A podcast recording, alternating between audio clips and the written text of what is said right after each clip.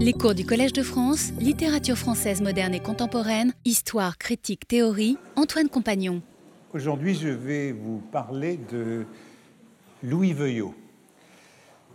Bon, voilà encore un de ces grands combattants du XIXe siècle. hein. Nous avons donc parlé jusqu'ici de Courrier, de Carrel, de Granier de Cassagnac, la dernière fois. Voici Louis Veuillot. Il y en aurait d'autres, bien entendu. Euh, J'avais évoqué Proudhon, et, puis il y en aura encore un que je garde pour la fin. Mais euh, Veuillot, je ne voulais pas le rater. hein. J'ai l'impression d'avoir toujours su qu'un jour je m'intéresserai à Louis Veuillot, euh, comme à Courrier et à Carrel, qui sont des noms, des noms importants et assez souvent négligés. Louis Veuillot, c'était donc, euh, comme Granier de Cassagnac, euh, un homme plutôt classé du côté de l'ordre, alors que Courrier et Carrel étaient du côté de, sinon de la République pour Courrier, du moins du, du mouvement, du côté de l'orléanisme, sans doute pour Courrier, et puis du côté de la République pour Carrel. Louis Veuillot, lui, il est franchement de l'autre bord. hein. C'est un polémiste catholique. Chaque fois qu'on l'évoque, euh, l'adjectif qui est toujours utilisé, c'est celui d'intransigeant. Le polémiste catholique intransigeant, rédacteur en chef du journal L'Univers pendant une quarantaine d'années, des années 1840 aux années euh, 1880, et euh, auteur de nombreux livres, mais surtout journaliste. Je crois que j'avais lu de lui il y a, bien longtemps euh, le livre qui a pour titre Les odeurs de Paris. Je crois que c'est le titre qui m'avait intéressé dans ces odeurs de Paris, mais je crois que c'était il, y a- près de 40 ans, euh, lorsque euh, je préparais le livre qui s'appelle La Troisième République des Lettres sur l'histoire de, l'éducation littéraire dans la seconde moitié du XIXe siècle et au début du XXe siècle. Et je dirais qu'il y a- trois motifs de curiosité qui me conduisent à vouloir parler de Veuillot, à ne pas, en tout cas, euh, le laisser de côté dans ce palmarès des, des grands combattants euh, des lettres au XIXe siècle. La première curiosité que j'avais pour Veuillot, elle est en effet liée à cette euh, discussion sur euh, l'éducation au milieu du XIXe siècle, sur la place de la culture classique du latin dans l'enseignement. hein. C'est l'objet d'une euh, d'une querelle très importante au milieu du XIXe siècle, dans laquelle il est intervenu de manière violente, puisqu'il est toujours violent, avec pour adversaire euh, Monseigneur Dupanloup, l'évêque euh, l'évêque d'Orléans. Je ne sais pas s'il était d'ailleurs déjà évêque d'Orléans, mais en tout cas qu'il représentant euh, d'un certain légitimisme éclairé dans la seconde moitié du siècle. La polémique sur la place du latin dans l'enseignement, ben, si vous vous souvenez du Rouge et le Noir et de Julien Sorel, c'est déjà présent hein, dans le Rouge et le Noir, au séminaire de Besançon, euh, faut-il euh, enseigner euh, les auteurs profanes ou se contenter de la littérature chrétienne? Et en 1851 est publié un, un ouvrage intitulé Le ver rongeur des sociétés modernes ou le paganisme dans l'éducation. C'est un ouvrage de l'abbé Gaume, qui a été supérieur de petits séminaires, euh, qui est euh, lié à une maison d'édition, puisque c'est Gaume Frères hein, qui publie euh, le livre. Ça n'a pas l'air de... Si, ça fonctionne. C'est Gaume Frères qui publie euh, l'œuvre de l'abbé Gaume, et c'est Gaume Frères qui publiera beaucoup des ouvrages de, Louis Veuillot, d'ailleurs. Donc, c'est une maison d'édition ultramontaine, et ce livre est publié en 1851, et il met le feu aux poudres, hein, conteste l'introduction des textes païens dans l'éducation chrétienne qui pervertit la jeunesse depuis la Renaissance, depuis qu'on a retrouvé euh, les classiques grecs et latins. Puisqu'il faut faire du latin, en particulier dans les petits séminaires, il faut donc former les enfants à partir des auteurs chrétiens, utiliser euh, Saint Augustin ou Tertullien plutôt que Cicéron.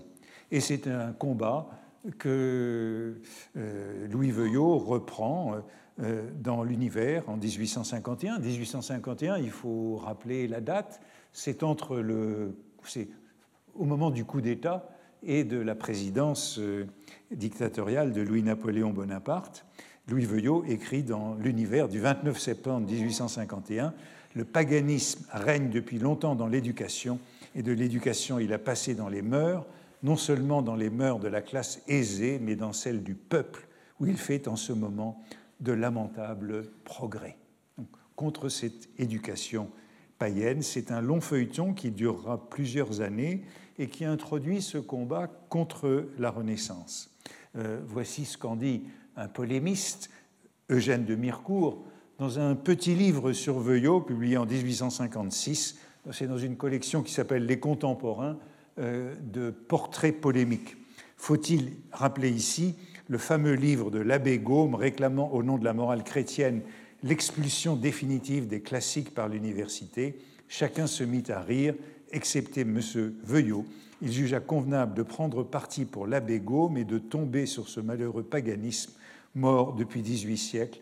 Il prouva que la jeunesse française est profondément corrompue grâce aux livres grecs et latins qu'on lui donne à traduire dans les collèges. N'ayant jamais fait ses humanités, et ça c'est un élément important, Veuillot c'est un homme du peuple qui n'est pas passé par les collèges, et cela lui est euh, souvent donc euh, reproché, lui, Veuillot, et n'ayant eu aucun rapport dans son jeune âge avec Homère et Virgile, bien certainement il doit à cela d'être devenu saint homme, ce qui ne fut point arrivé sans doute si les impuretés mythologiques lui eussent gâté le cœur. Tout cela n'était que grotesque et pouvait même devenir fort amusant. Donc c'est un combat important de ces années 1851-1852. Les évêques se prononcent, euh, choisissent leur camp euh, pour ou contre euh, les classiques profanes.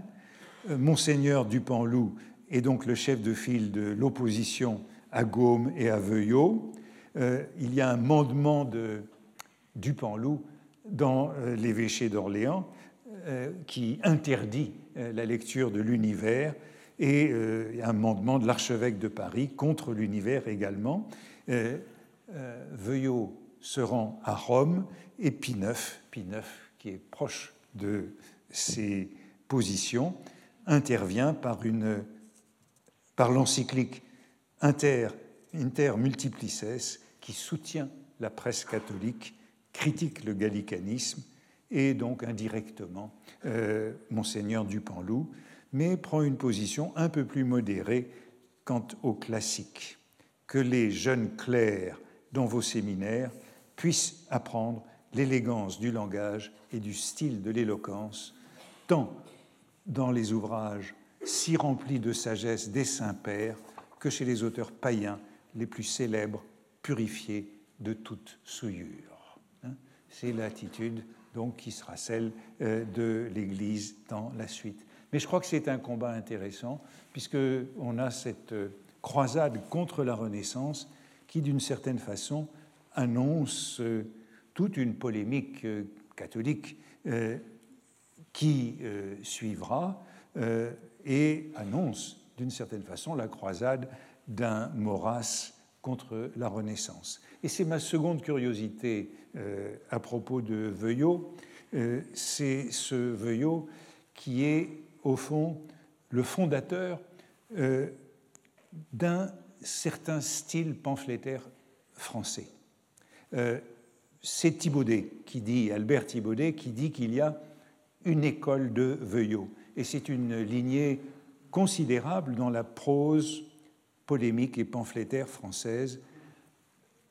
Au-delà de Veuillot, eh bien, on a Drummond, Blois, Léon Daudet, je disais un certain Maurras, Céline peut-être, dont il est encore question à propos de la publication de ces pamphlets aujourd'hui. Ce sont des écrivains que, Thibaudet appelle écrivains de combat et dont il voit dans Veuillot l'inventeur. Il y a, dit Thibaudet, euh, c'est dans ses réflexions euh, sur la littérature, de sa chronique de la NRF dans l'entre-deux-guerres, il en parle beaucoup, il revient souvent à Veuillot parce que, euh, au fond, ce style polémique est, est très présent dans cet entre-deux-guerres. Il y a eu au XIXe siècle, dit-il, des journalistes plus brillants, plus goûtés et plus profonds que Veuillot. Tout compte fait, je crois qu'il a été le plus grand journaliste du XIXe siècle. Euh, après cela, il précise d'ailleurs dans le développement le plus grand journaliste moyen. Ce n'est pas un journaliste de, très haut niveau, mais le plus grand journaliste. Mais c'est parce qu'il est euh, moyen qu'il est le plus grand journaliste.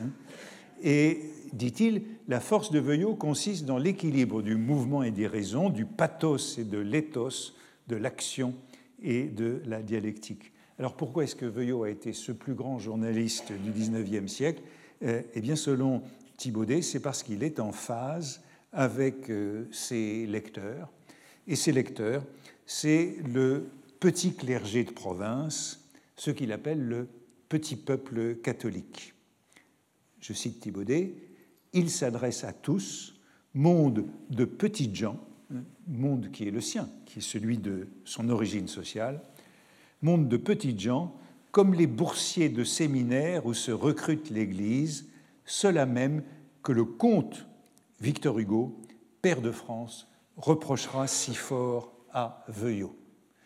Et on a là une indication intéressante la grande polémique de Veuillot, c'est la polémique qu'il aura avec euh, Victor Hugo, qui traverse, qui dure, qui dure 40 ans, et qui sera l'objet de mon cours de la semaine prochaine. Mais euh, ce que Thibaudet signale déjà ici, euh, c'est cette différence de classe, cette différence sociale entre Veuillot et Hugo, le comte Victor Hugo, père de France, et Veuillot, homme du peuple, qui parle au peuple, ce peuple de, des petits séminaires et euh, de cette euh, église de petites gens.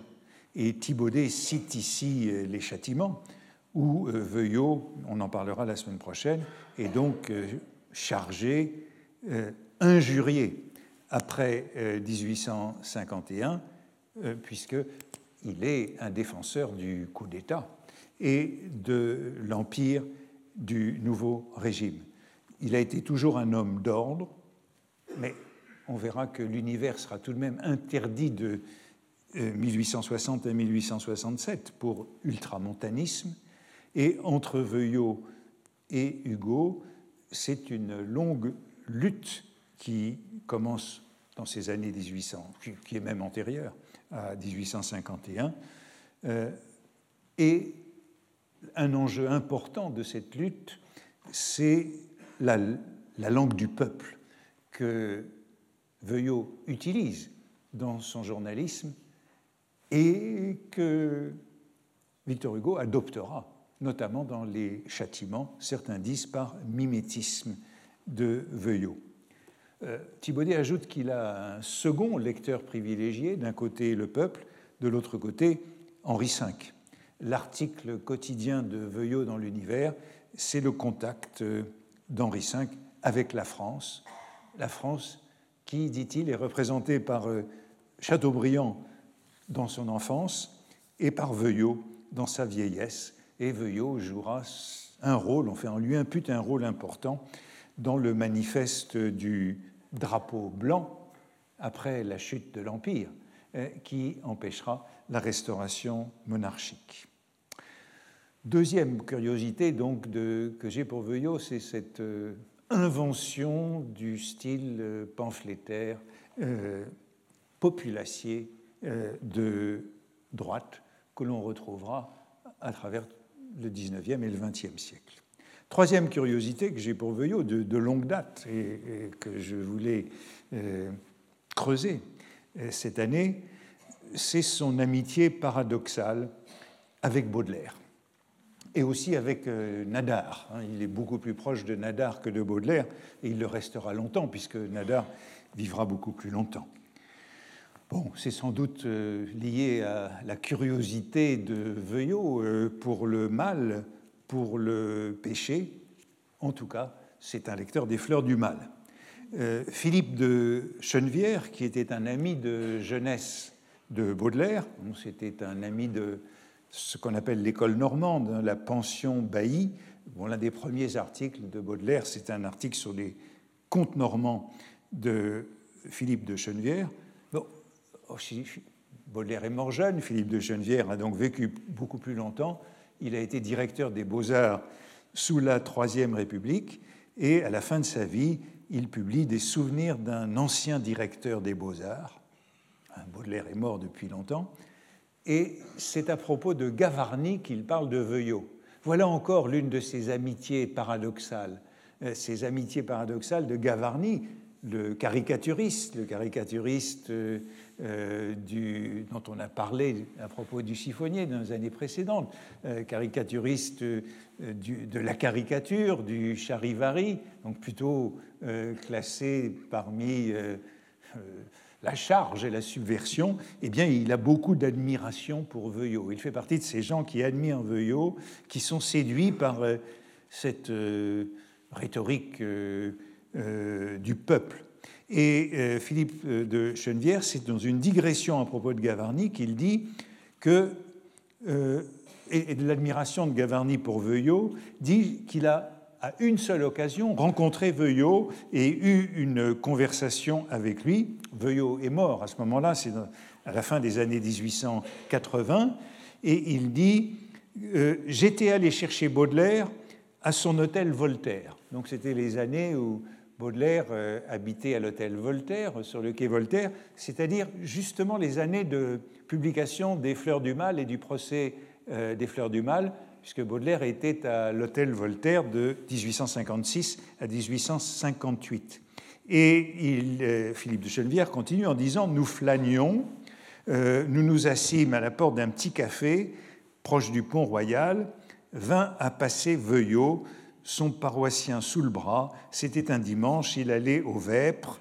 Baudelaire l'arrêta pour lui parler euh, de Dieu sait quoi, et il commence à bavarder, et voici ce que Chenevière écrit. Veuillot s'assit un moment avec nous, j'admirais cette belle et solide laideur, cette carrure d'athlète au teint allé et sanguin. Voilà encore un qui est un athlète. Hein. J'avais insisté l'an dernier sur cette figure de l'écrivain combattant comme athlète.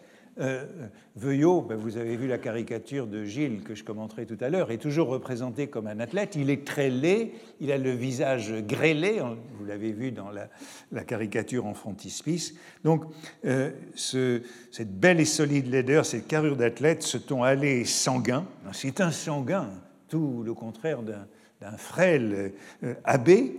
Et le voici chapitrant doucement sur ses œuvres, le pauvre poète déjà fatigué, mais avec une douceur paterne et tendre qui me charmèrent.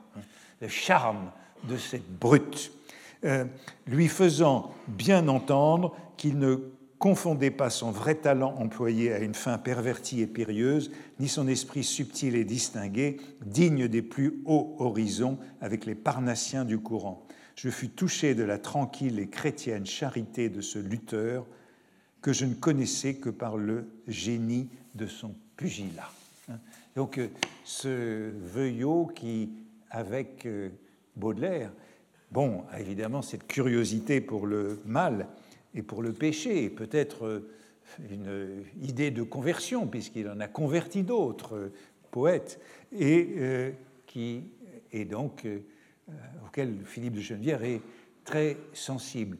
Toute intelligence poursuit poursuit-il, toute intelligence supérieure, même gâtée et piquée à fond par le mauvais verre de notre siècle, était sacrée pour Veuillot comme un don de Dieu, aussi les plus généreux enfants de la bohème de mon temps, et cette complicité de la bohème et de Veuillot, j'entends ceux qui gardaient en eux une vraie valeur d'esprit ou de cœur, laissaient-ils voir un faible pour ses vigoureux éclats de plumes et la fermeté consciente de sa langue et ses rudes coup d'aile pour cette verve concentrée et toujours drue et dispose, fortement armée à la gauloise, et ne baissant jamais les yeux devant l'imbécile ou le coquin. C'est un éloge hein, de ce style de Veuillot. Et ce faible, il leur rendait bien, il les eut volontiers, comme le bon pasteur, emporté gaillardement à la bergerie sur ses robustes épaules. Je me suis rappelé depuis ce cri superbe d'un billet anadar à propos de son premier ballon Si la tempête est la plus forte, si tu te sens perdu, jette l'ancre en haut. Hein. Euh, et ça nous montre aussi cette complicité de Nadar et de Veuillot. C'est donc une relation compliquée que celle de Baudelaire et de Veuillot. Bien sûr, ils sont tous les deux disciples de Joseph de Maistre et ont tous les deux une attitude aussi réservée à l'égard du progrès. Mais euh, c'est fait de haut et de bas. Euh, Baudelaire réagit durement à un mot de Veuillot sur la mort de Nerval. Euh, c'est toujours dans l'univers, en 1855, quelques mois après la mort de Nerval, euh, Veuillot se moque de la société des gens de lettres, cette société qui fait des écrivains des boutiquiers.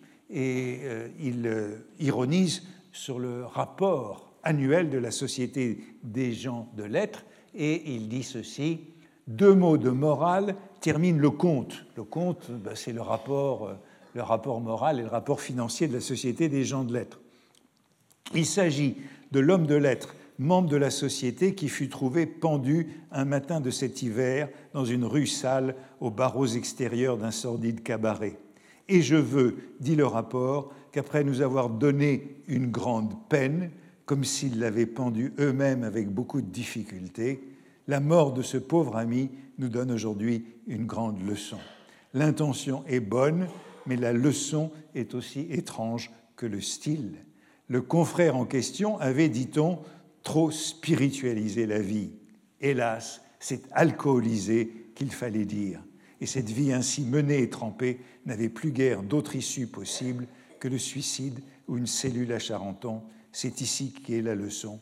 Pourquoi la chercher ailleurs? Bien sûr, euh, Veuillot a connu Nerval, Veuillot a fait partie, avant sa conversion, de ce milieu de la bohème, il en est, et euh, il fait un éloge de Nerval contre ces phrases convenues de la société des gens de lettres. Ce malheureux, dit-il, était né avec des dons choisis. Il avait la finesse de l'invention, de la grâce, plus de littérature que n'en demande ordinairement la société des gens de lettres, et même qu'en requiert l'Académie. Et euh, il ajoute que c'est euh, euh, Nerval qui avait fait lire Joseph de Maistre et Bonald à un ami commun, Ourliac, qui est aussi un ami de jeunesse de Baudelaire. Baudelaire a été outré par ce passage et dit-il, un journaliste célèbre trouva l'aventure assez joviale pour la célébrer en un gros calembour, spiritualisé, alcoolisé.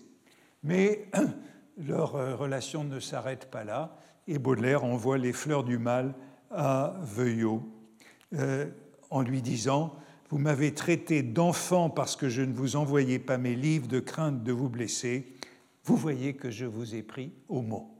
Il lui envoie les fleurs du mal et euh, Veuillot euh, en rend compte, en rend compte là aussi de manière peu sympathique, dans un article de 1858 dans le journal Le Réveil, un journal éphémère qui est justement dirigé par Granier de Cassagnac, où il dit ceci.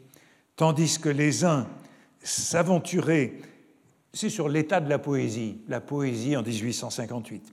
Tandis que les uns s'aventuraient jusqu'à inquiéter des oreilles caressées par Béranger, euh, Veuillot n'aime pas Béranger, hein, il est sans complaisance pour lui, d'autres, plus téméraires, de vrais novateurs, se sont piqués de ressusciter la description, le récit, presque la césure.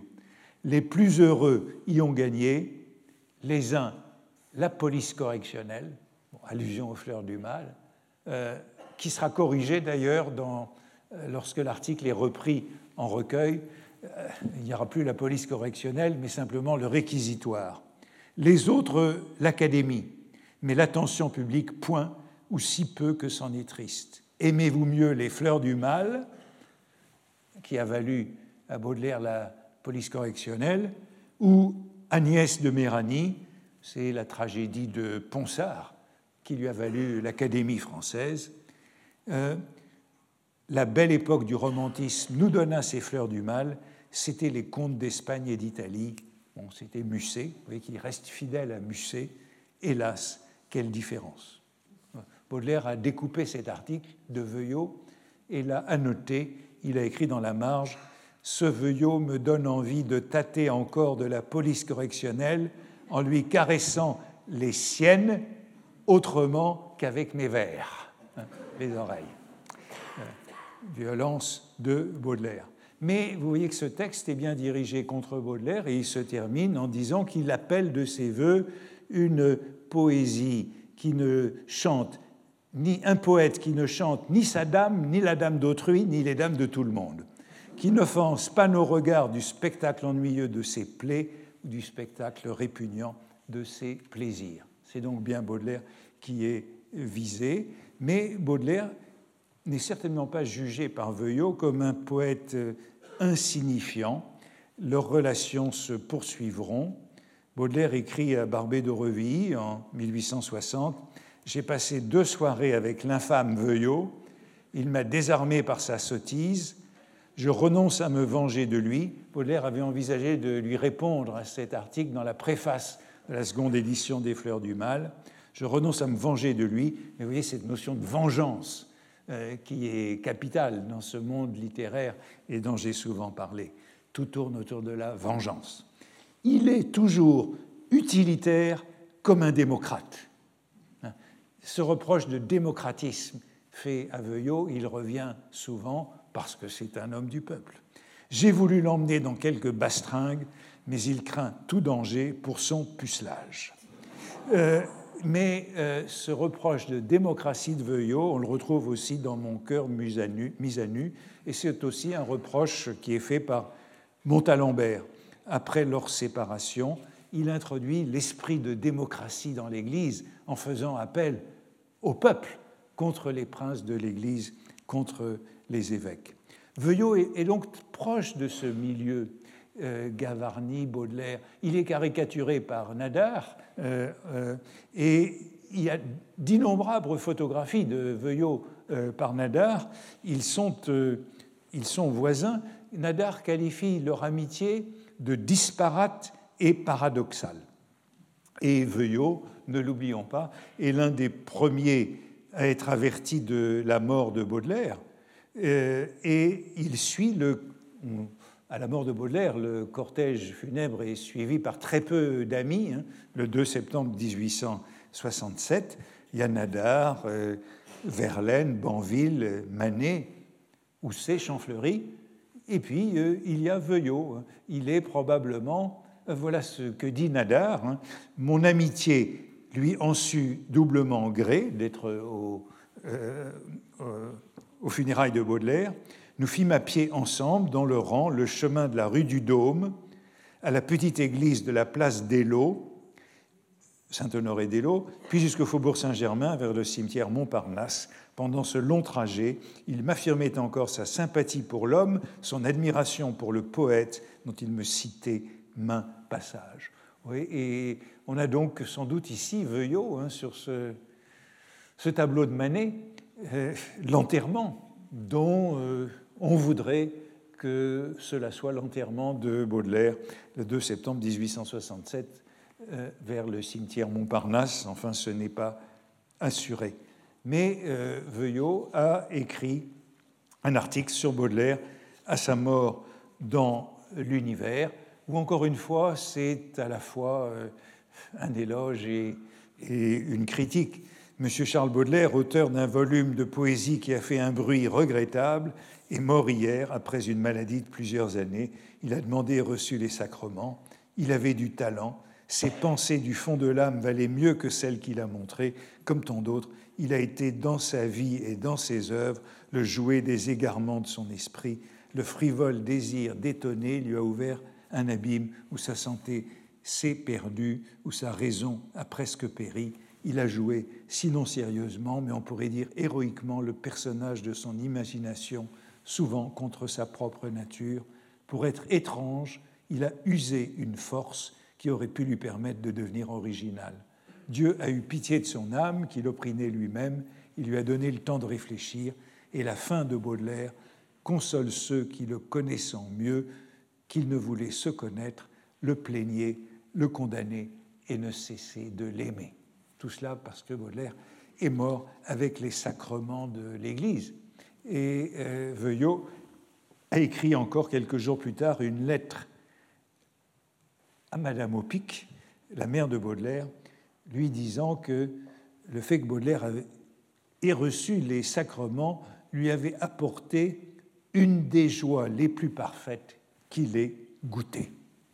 Mais, Baudelaire mais Veuillot admirait-il vraiment Baudelaire comme le prétend Nadar? Ben, Pourquoi pas euh, Son goût littéraire, en vérité, n'est pas en défaut. Son jugement sur euh, Béranger et son jugement sur Hugo, malgré leur très longue polémique. Voilà donc trois entrées vers ce grand polémiste, auteur de livres en grand nombre. C'est encore un de ces graphomanes du XIXe siècle. Ses œuvres complètes, publiées euh, entre 1824 et pardon, 1924 et 1940, encore euh, une date importante. À chaque fois que je tombe sur ces polémistes du XIXe siècle, ça s'arrête en 1940. Vous vous en souvenez. La, statue de Carrel, euh, détruite en 41,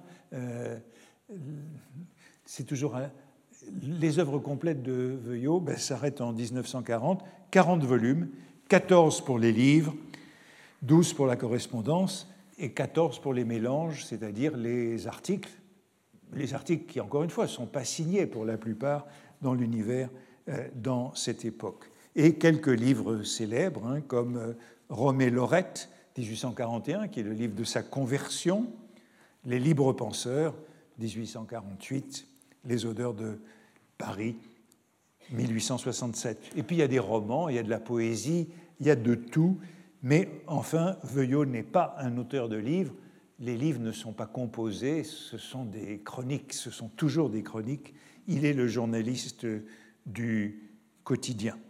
Et il est, voici ce que dit euh, Hippolyte Castille dans un, dans un livre sur les, les, hommes et les mœurs en France sous le règne de Louis-Philippe, hein, euh, une sorte de jugement sur, euh, sur, sur, Veuillot qui le rapproche justement de Granier de Cassagnac, dont je parlais la dernière fois.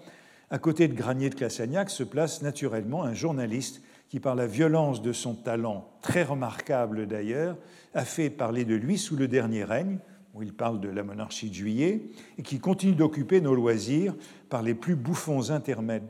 Monsieur Veuillot est d'une laideur repoussante, tout le monde a l'air de s'accorder.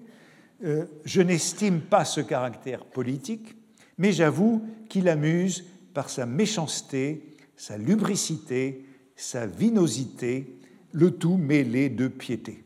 Alors, lubricité, euh, vinosité, je n'en sais rien, mais tout ça, ce sont des allusions à sa première vie, avant euh, la conversion, puisqu'il a fait partie de la bohème des petits journaux. Euh, Veuillot s'est converti en 1838. Il est donc exactement contemporain du milieu du journalisme représenté dans Les Illusions perdues, publié en 1839, mais situé en 1821. Veuillot est un journaliste à la manière de ce que Balzac décrit dans Les Illusions perdues et dans la monographie de la presse contemporaine. Donc lubricité, vinosité, c'est son ancienne vie. C'est quelquefois à mourir de rire. Quand il ne dégoûte pas, je confesse qu'il égaye. Il a un style de complexion sanguine, toujours cette allusion au côté sanguin du personnage, hein, qui donne à sa phrase une animation singulière, mais cette phrase ne saurait se tenir et fait à chaque instant des pétarades horrifiques et épouvantables. Ce style pue le cabaret et la sacristie. Et on a toujours cette combinaison du cabaret et de la sacristie. C'est un topos pour caractériser euh, ce style de Veuillot, et je dirais au-delà de Veuillot, ce style du pamphlétaire catholique ou de style du pamphlétaire de droite, jusqu'à 1940. Toujours cette contradiction, hein, sacristie et euh, cabaret. Il faut ajouter qu'on y viendra, mais la mère de Veuillot tenait un cabaret. C'est pourquoi il y a tant d'allusions au cabaret et à la vinosité. Toujours cette contradiction, par exemple dans À rebours, euh, bon, euh, il est question de Veuillot partout. Il en est donc question dans À rebours de Huysmans. Celui-là des Huysmans s'était fabriqué pour la lutte une langue particulière. Cette langue pour la lutte de Veuillot, inventée par Veuillot, où il entrait du labrouillère et du faubourien du gros caillou.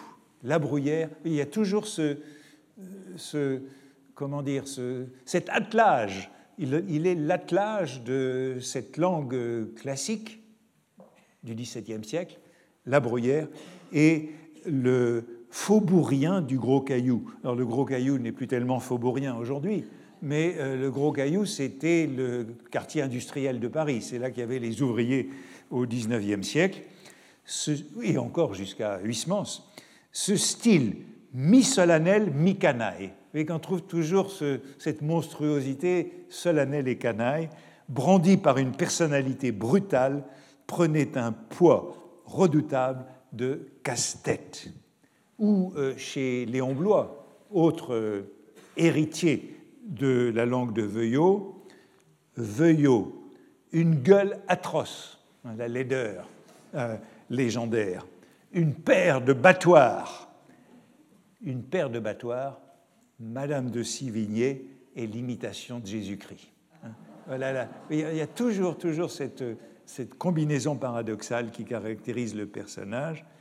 Et euh, Blois le traite en poursuivant de Gouja. Euh, bon, qui était Veuillot? Ben, J'ai dit, j'ai déjà suggéré, ses débuts dans la vie sont ceux du tout à fait caractéristique du petit journaliste de la Restauration et de la monarchie de Juillet. Il est le fils d'un tonnelier qui a quitté le Gâtinais en 1818, c'est le premier exode rural, et qui a été élevé à Bercy, à la halle au vin, où sa mère a ouvert une gargote. Sa mère, qui mourra une fois qu'il sera converti, est une gargotière de Bercy. Ses parents sont illettrés et il est, lui, élevé à l'école mutuelle, donc à l'école laïque, de Bercy, n'a jamais été au collège, c'est un autodidacte. J'ai oublié de vous signaler dans ce, cet attelage de la langue de, de Veuillot, la bruyère et le gros caillou, le faubourg, ou euh, ce, ce, canaille et ce solennel, au fond, ça annonce le mot célèbre de Claudel sur Baudelaire. Claudel, qui est un, amateur de Veuillot, qui a préfacé l'un des, une vie de Veuillot publiée juste avant la guerre, en 1837. C'est Claudel qui disait que euh, le style de Baudelaire, c'était un extraordinaire mélange de style racinien et du style journalistique de son temps. C'est cet attelage qui, euh, qui, nous renvoie à Veuillot. Donc début, début tout à fait populaire, et formation sur le tas de ce jeune garçon à partir de l'âge de 12 ans chez un avoué parisien, Fortuné de la Vigne, qui se trouve être le frère du poète Casimir de la Vigne. Et c'est là qu'il a fait son éducation, quai Malaquais, à l'étude de Fortuné de la Vigne, avec des clercs passionnés de littérature, nous sommes donc dans les années du début du romantisme, 1825. Il est né en 1813, il est là à partir de 1825, et l'un des clercs de l'étude de, la vigne, c'est le poète Auguste Barbier. Donc c'est comme ça qu'il fait son éducation.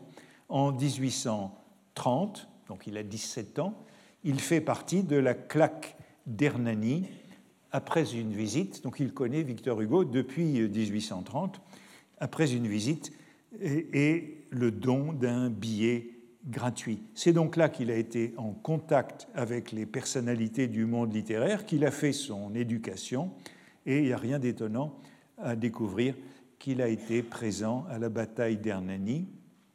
Euh, il il, euh, son frère, dans sa biographie, cite ses vers J'escortais Hernani, le point haut, l'œil sauvage, j'aurais à Lélia parlé de mariage, Michelet me semblait profond, Dumas poli, et je trouvais Delorme on ne peut plus joli. Bref, je fus romantique.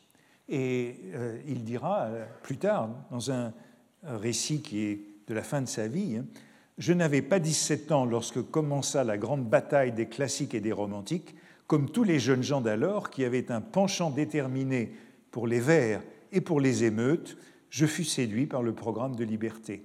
Le moyen pour un gamin de 17 ans de ne pas courir derrière Hernani et Musset.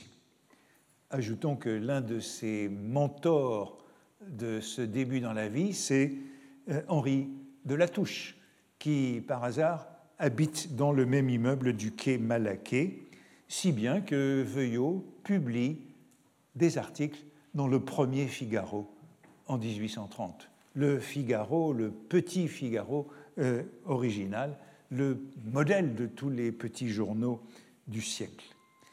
Mais euh, sa formation se poursuit et en 1831-1832, il devient journaliste. À l'écho de la scène inférieure, il est envoyé à Rouen pour écrire les feuilletons du journal ministériel. Et ce feuilleton, il le signe VV, comme Jules Janin signe son feuilleton du journal des débats JJ, et Janin est une autre de ses admirations. Plus tard, bien sûr, il l'éreintera, comme il éreintera à peu près tout le monde. Dans euh, l'écho de la scène inférieure, il euh, présente les feuilles d'automne en 1832, le recueil de Victor Hugo, avec euh, admiration. Et il s'entraîne à l'escrime et à la savate.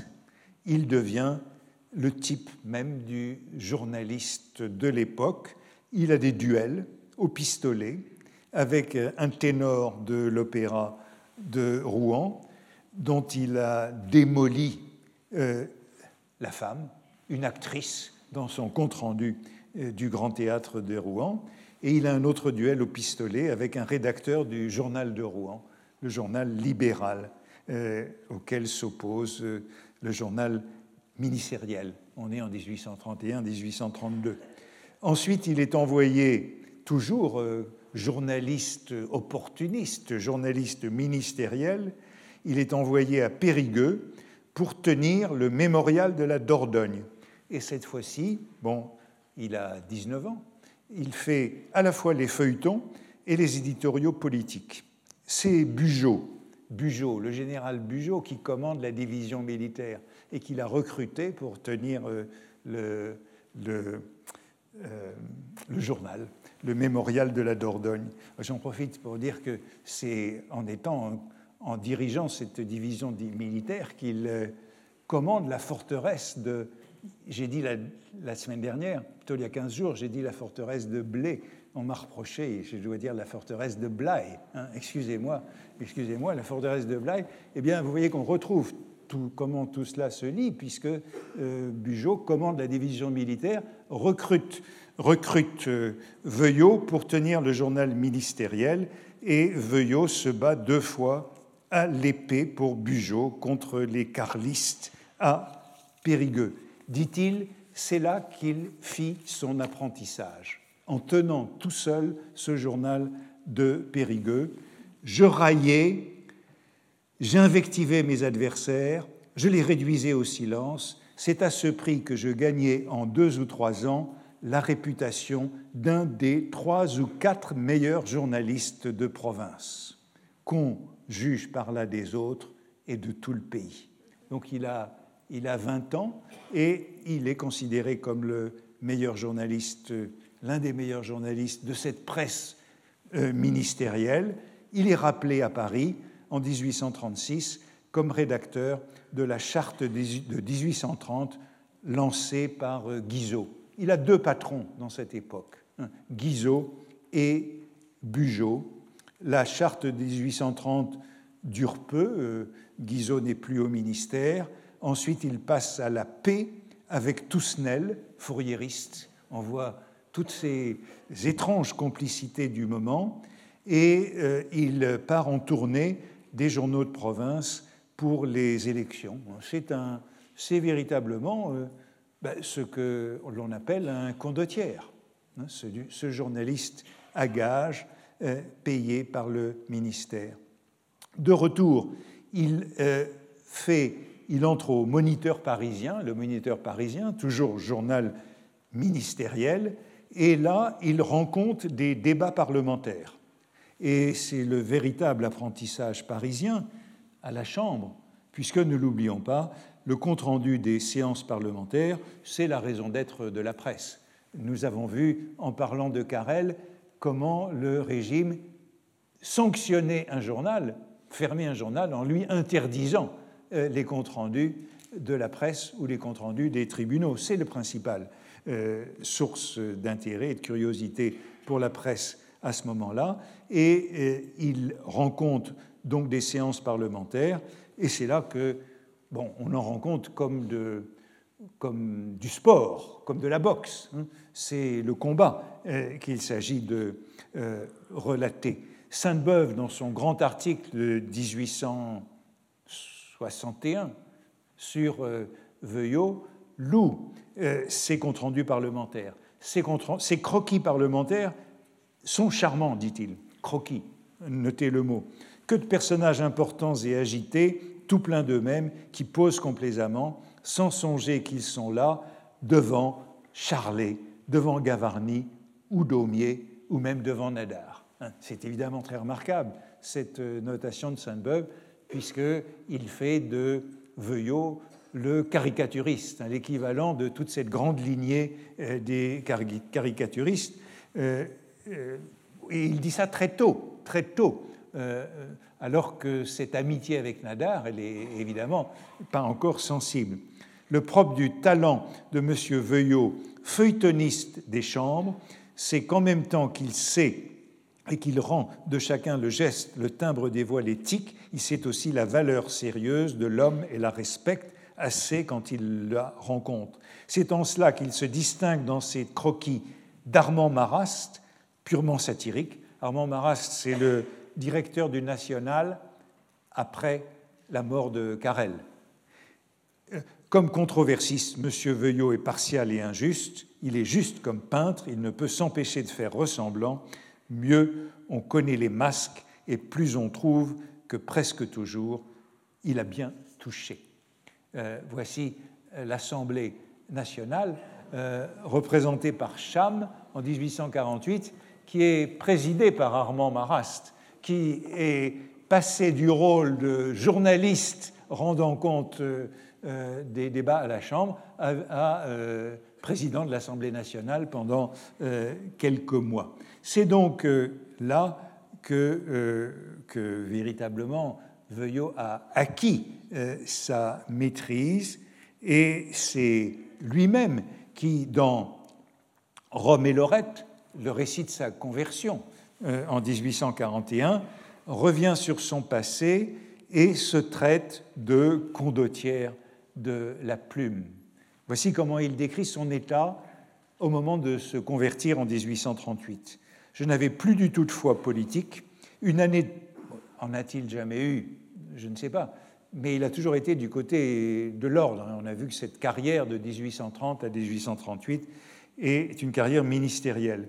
Je n'avais plus du tout de foi politique. Une année de polémique avait brisé, broyé pulvériser des convictions qui ne reposaient sur aucune base stable dans le passé, que je ne voyais aboutir à rien dans l'avenir, sous l'action continuelle des railleries et des mauvais exemples, le vernis de frêle morale qui les enveloppait s'était dissous, et je ne donnais pas deux mois pour n'être, je ne me donnais pas deux mois pour n'être plus qu'un de ces condottieries de la plume qui vont d'un camp dans l'autre pour vendre moins encore leur bravure que leur inactivité. Certes, Dieu m'a sauvé et m'a bien sauvé, il m'a pris au fond de l'abîme et m'a emporté dans ses bras, je ne pouvais plus me sauver moi-même. Voilà l'annonce de la conversion de 1838 à Rome, où il s'est rendu euh, en voyage euh, pour euh, éviter l'atmosphère de Paris. Ensuite, il sera souvent traité par ses ennemis de condottière de la plume et il protestera violemment, mais au retour de Rome, s'éloignant du milieu du journalisme, avant d'y retomber pour toujours, euh, il devient sous-chef de bureau de Guizot, c'est toujours Guizot qu'il recrute, à l'administration de l'esprit public. Qu'est-ce que c'est que l'administration de l'esprit public au ministère de l'Intérieur? Euh, Je crois comprendre que c'est l'ébauche des renseignements généraux. Il s'agit de s'intéresser à l'état de l'opinion, l'état de l'esprit public à partir des rapports des préfets. Et il est donc payé sur les fonds secrets. C'est comme ça qu'on voit son nom, qui figure beaucoup sur la liste des fonds secrets. Je crois que je l'ai évoqué la semaine passée à propos de Granier de Cassagnac on voit Veuillot émargeant aux fonds secrets qui seront publiés lors de la Révolution de 1848 à partir de cette fonction au ministère de l'Intérieur. Mais il commence à écrire à l'univers religieux. L'univers religieux, c'est une publication qui a été lancée par l'abbé Migne, célèbre par la patrologie, mais qui est avant tout un entrepreneur de l'édition catholique. Donc il a lancé ce petit journal que Veuillot reprendra. Je voudrais encore évoquer dans, ces années son voyage en Algérie, puisque Bugeaud, il a deux patrons, je l'ai dit, Guizot et Bugeaud. Bugeaud l'emmène en Algérie en 1841, et pendant, de février à septembre 1841, il participe à la conquête de l'Algérie avec un grand sabre. Donc lui aussi, euh, ben, il a guerroyé il a été soldat non seulement de la plume, mais aussi de l'épée. Il participe avec Bugeaud aux prises de Médéa et de Mascara. Mais il écrit à un de ses correspondants à Paris J'ai un profond mépris pour le canon et pour le sabre. Je ne hais point le soldat, mais le sabre et le canon me font pitié comme deux pauvres machines nous sommes habitués à nous servir d'armes plus terribles, la plume, et à voir bien d'autres destructions. La mitraille est fade. Quand je lis ici mon cher univers, j'enrage de n'être point en France pour dégainer contre M. Villemain, ministre de l'Instruction publique, et l'affaire, c'est celle de la liberté de l'enseignement, contre l'empereur de Russie, contre les journalistes, contre les vaudevillistes, contre les feuilletonistes. Voilà de la guerre se battre contre les idées. Ce passage est donc intéressant pendant ces quelques mois de guerre, de participation à la guerre avec un sabre et des canons. C'est la guerre de la plume que regrette euh, Veuillot, qui écrit encore Je ne pense qu'aux écritures, qu'aux passes d'armes dans l'univers. Je n'ai envie que de tailler des plumes et de vider des encriers. Tailler les plumes, vider des encriers, c'est l'encrier comme arme de guerre. Et c'est ainsi qu'il devient rédacteur en chef de l'univers, donc quitte le ministère de l'Intérieur, l'esprit public, pour devenir rédacteur en chef de l'univers à partir de mars 1843. Et c'est véritablement non pas la naissance du journalisme catholique. Le journalisme catholique, c'est l'amener qui est déjà un combattant et qui l'a d'une certaine manière inventé, mais le journalisme catholique a fait, de, Veuillot. Hein. qui était jusque-là donc une plume stipendiée, une plume ministérielle, et il a choisi, sans doute habilement, la spécialité du catholicisme intransigeant. Euh, il y avait une place à prendre. Euh, il ne s'agit pas de contester la conversion, mais on peut constater l'intérêt tactique qu'il y avait à adopter cette position, dont l'un de ses correspondants dit que c'est une position très avantageuse. Et en 1843, euh, Veuillot choisit donc non seulement le, le, journalisme catholique, mais il transforme ce journal par son adhésion aux idées de Joseph de Maistre, qui permet d'assurer une certaine, j'ai envie dire, distinction polémique de cette, de cette presse catholique. La référence à Joseph de Maistre, elle est présente dans l'épigraphe de son premier livre catholique, Les pèlerinages de Suisse, en 1839, et il y a une certaine provocation mestrienne qui assure la notoriété du journaliste. Euh, par exemple, on lit dans ce premier livre catholique de, de Veuillot, Pour moi, je dirais franchement et nettement, ce qui lui sera reproché plus tard, même avant d'expliquer toute ma pensée, si quelque chose me semble à regretter, c'est qu'on n'ait pas brûlé Jean Hus plus tôt et que Luther n'ait pas été brûlé comme lui. Euh, on voit donc quelles sont les cibles. J'ai dit tout à l'heure la Renaissance, la littérature païenne, la Réforme et la Révolution. Renaissance, Réforme, Révolution, les trois R euh, de Maurras, un peu plus tard, ils sont là déjà. Donc, cette position mestrienne qu'il adopte, qu'il fait adopter à ce journal, est une position euh, très forte, je dirais, et en même temps, cela lui assure l'indépendance par rapport à la hiérarchie religieuse. Vous voyez qu'il est la, querelle que j'évoquais pour commencer sur les classiques païens, eh bien certains évêques prennent parti pour lui, d'autres évêques prennent parti contre lui, et, le pape, euh, en dernière instance, euh, doit trancher. Donc la, position de la presse catholique assure cette euh, indépendance, et je dirais que c'est une sorte de paradoxe de la liberté de la presse, hein, revendication de la liberté de la presse au nom d'un dogme qui est hostile à la liberté de la presse. Hein. Veuillot pourrait dire, mais comme d'autres, comme disait Proudhon, qu'il se battait pour une cause qui le supprimerait si elle était victorieuse. Hein. Euh, ce catholicisme intransigeant. Euh, on pourrait dire que ce même paradoxe, on le trouve chez Chateaubriand ou encore chez Baudelaire, défenseur d'une cause qui les éliminerait. Peut-être chez beaucoup d'entre nous. Euh, en tout cas, la violence qui est la sienne, elle est fortement exprimée ici par cette origine sociale.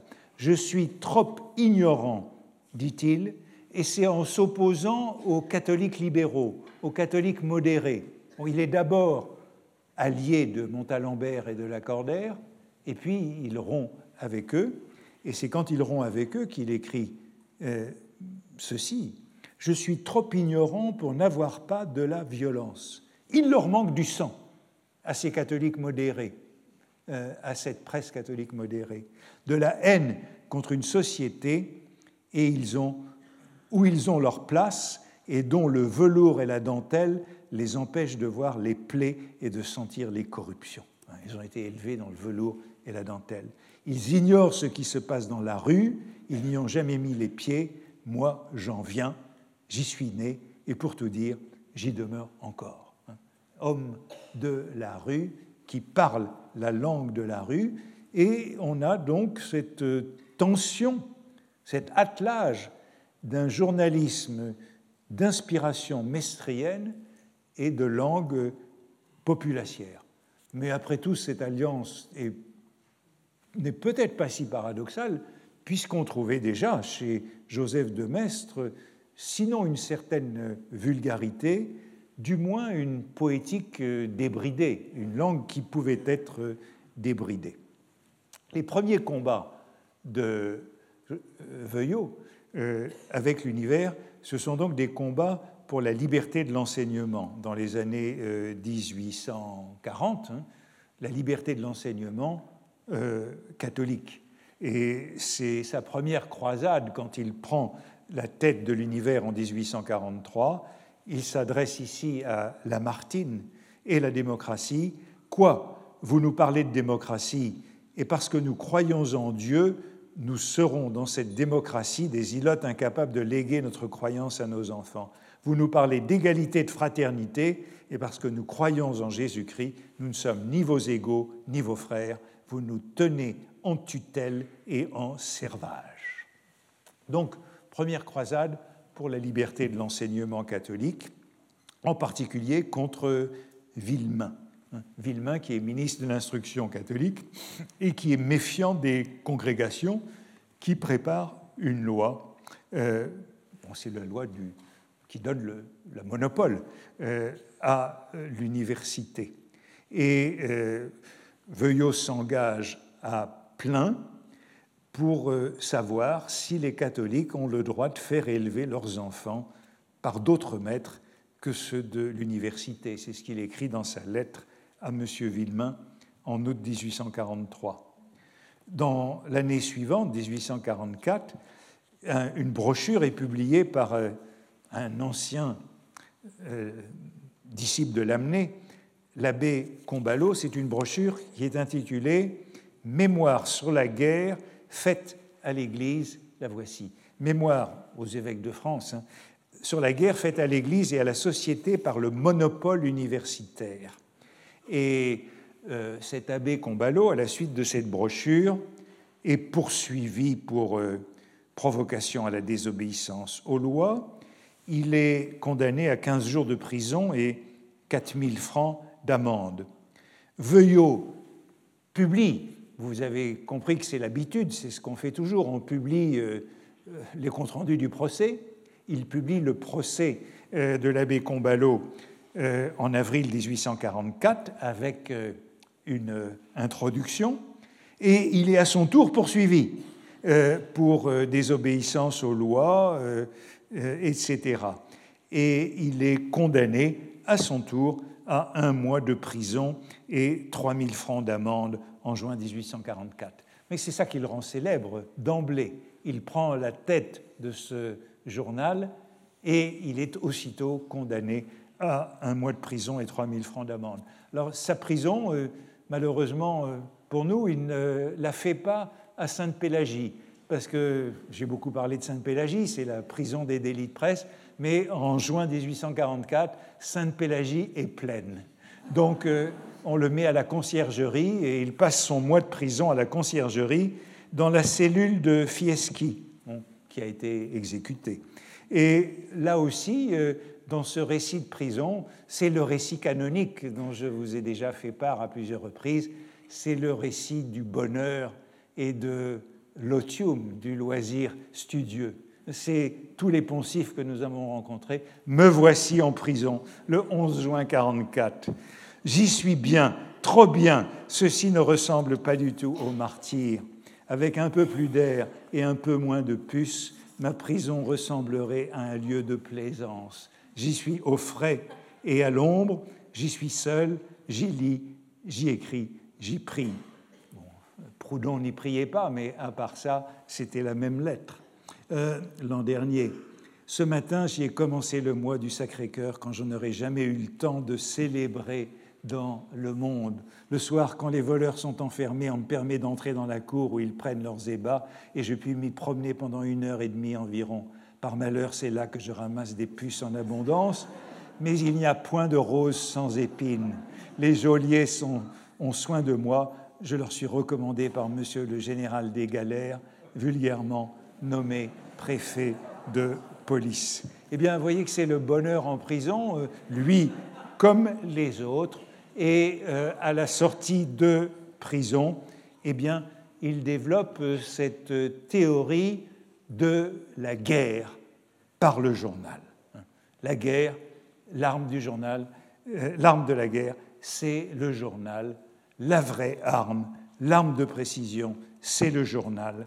Il écrit cela au moment où l'univers a été interdit en 1860. Il s'occupe du fait chaud et vivant. Il commente le document de la veille et du jour. Il dit le mot de la charade politique avant qu'elle soit jouée. Il allume le gaz partout où la nuit artificielle porte ses ombres. Le journal est immédiatement lu. Bon, et je vais à la fin de la citation. Euh, mais en, sans doute l'heure qu'il est, même dans le journal, l'écrivain rencontre bien des entraves. Il joue gros jeu, mais enfin, il peut jouer, il peut faire son va-tout. Le soldat n'ignore pas qu'il risque d'être tué raide. Il accepte à ce prix la chance d'enlever la position. Alors, bien sûr, cela vaut à euh, Veuillot bien des attaques. Il est célèbre parce qu'il est caricaturé. Il est caricaturé partout. Il est présent sur la scène du théâtre français dans une pièce euh, d'Émile Augier, le fils de Giboyer, en 1862. Il y a un personnage qui représente Veuillot.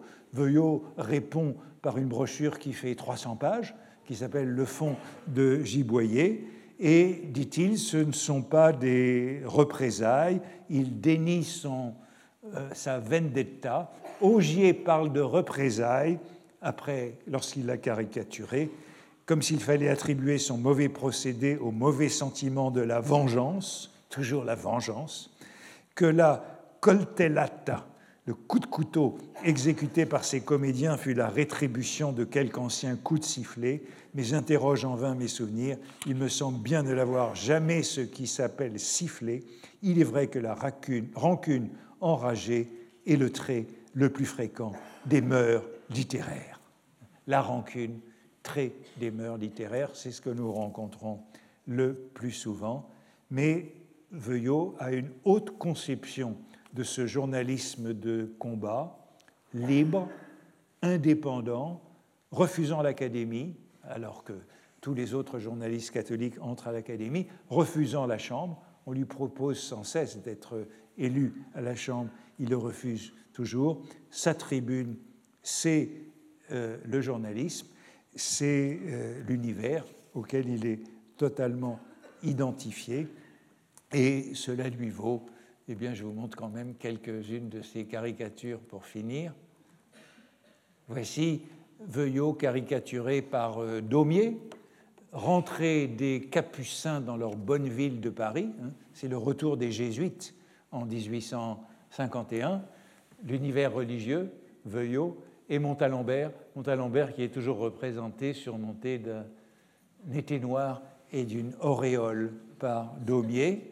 Et euh, ici les Horaces de l'Élysée.